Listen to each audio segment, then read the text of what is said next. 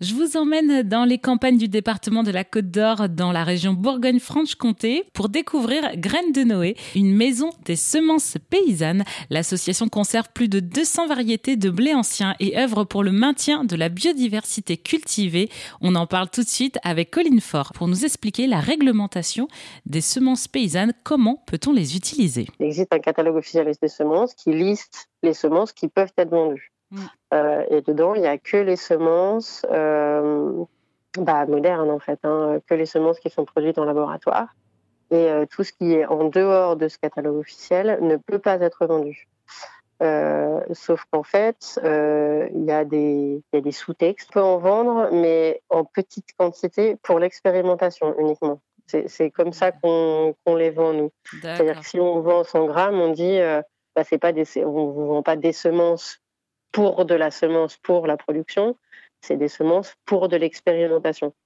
Et c'est que en petit volume on en a parlé, j'en ai parlé il n'y a pas longtemps en réunion avec certains adhérents. Apparemment, il y a eu des modifications. Dans les faits, en tout cas, euh, de base, les paysans peuvent échanger mmh. et ils peuvent euh, s'acheter aussi entre eux pour la transformation. Euh, après, il y a de la réglementation aussi autour de la transformation. C'est pas aussi simple que ça, mais en soi, c'est possible. Et ensuite, c'est-à-dire qu'une fois que le paysan il l'a, lui, il peut l'utiliser comme il le veut, il peut ressemer comme il le souhaite, il peut transformer comme il le souhaite, etc. Et donc, si la vente, en fait, officiellement, elle doit faire.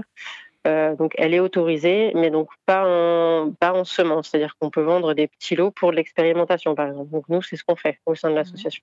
On vend euh, quelques centaines de grammes euh, et c'est le paysan qui a charge de faire la multiplication euh, dans ses champs. Et en fait, de ce que j'ai compris, la dernière fois, j'avais lu un document du RSP, donc Réseau Semences Paysannes, mhm. et euh, qui, fait beaucoup de documentation justement sur la législation autour de, des semences paysannes. Mhm. Et en fait, ce qui est véritablement interdit, c'est le rachat-revente. C'est-à-dire que c'est acheter des grosses quantités de semences pour les revendre en semences. Ça, c'est pas possible. Voilà.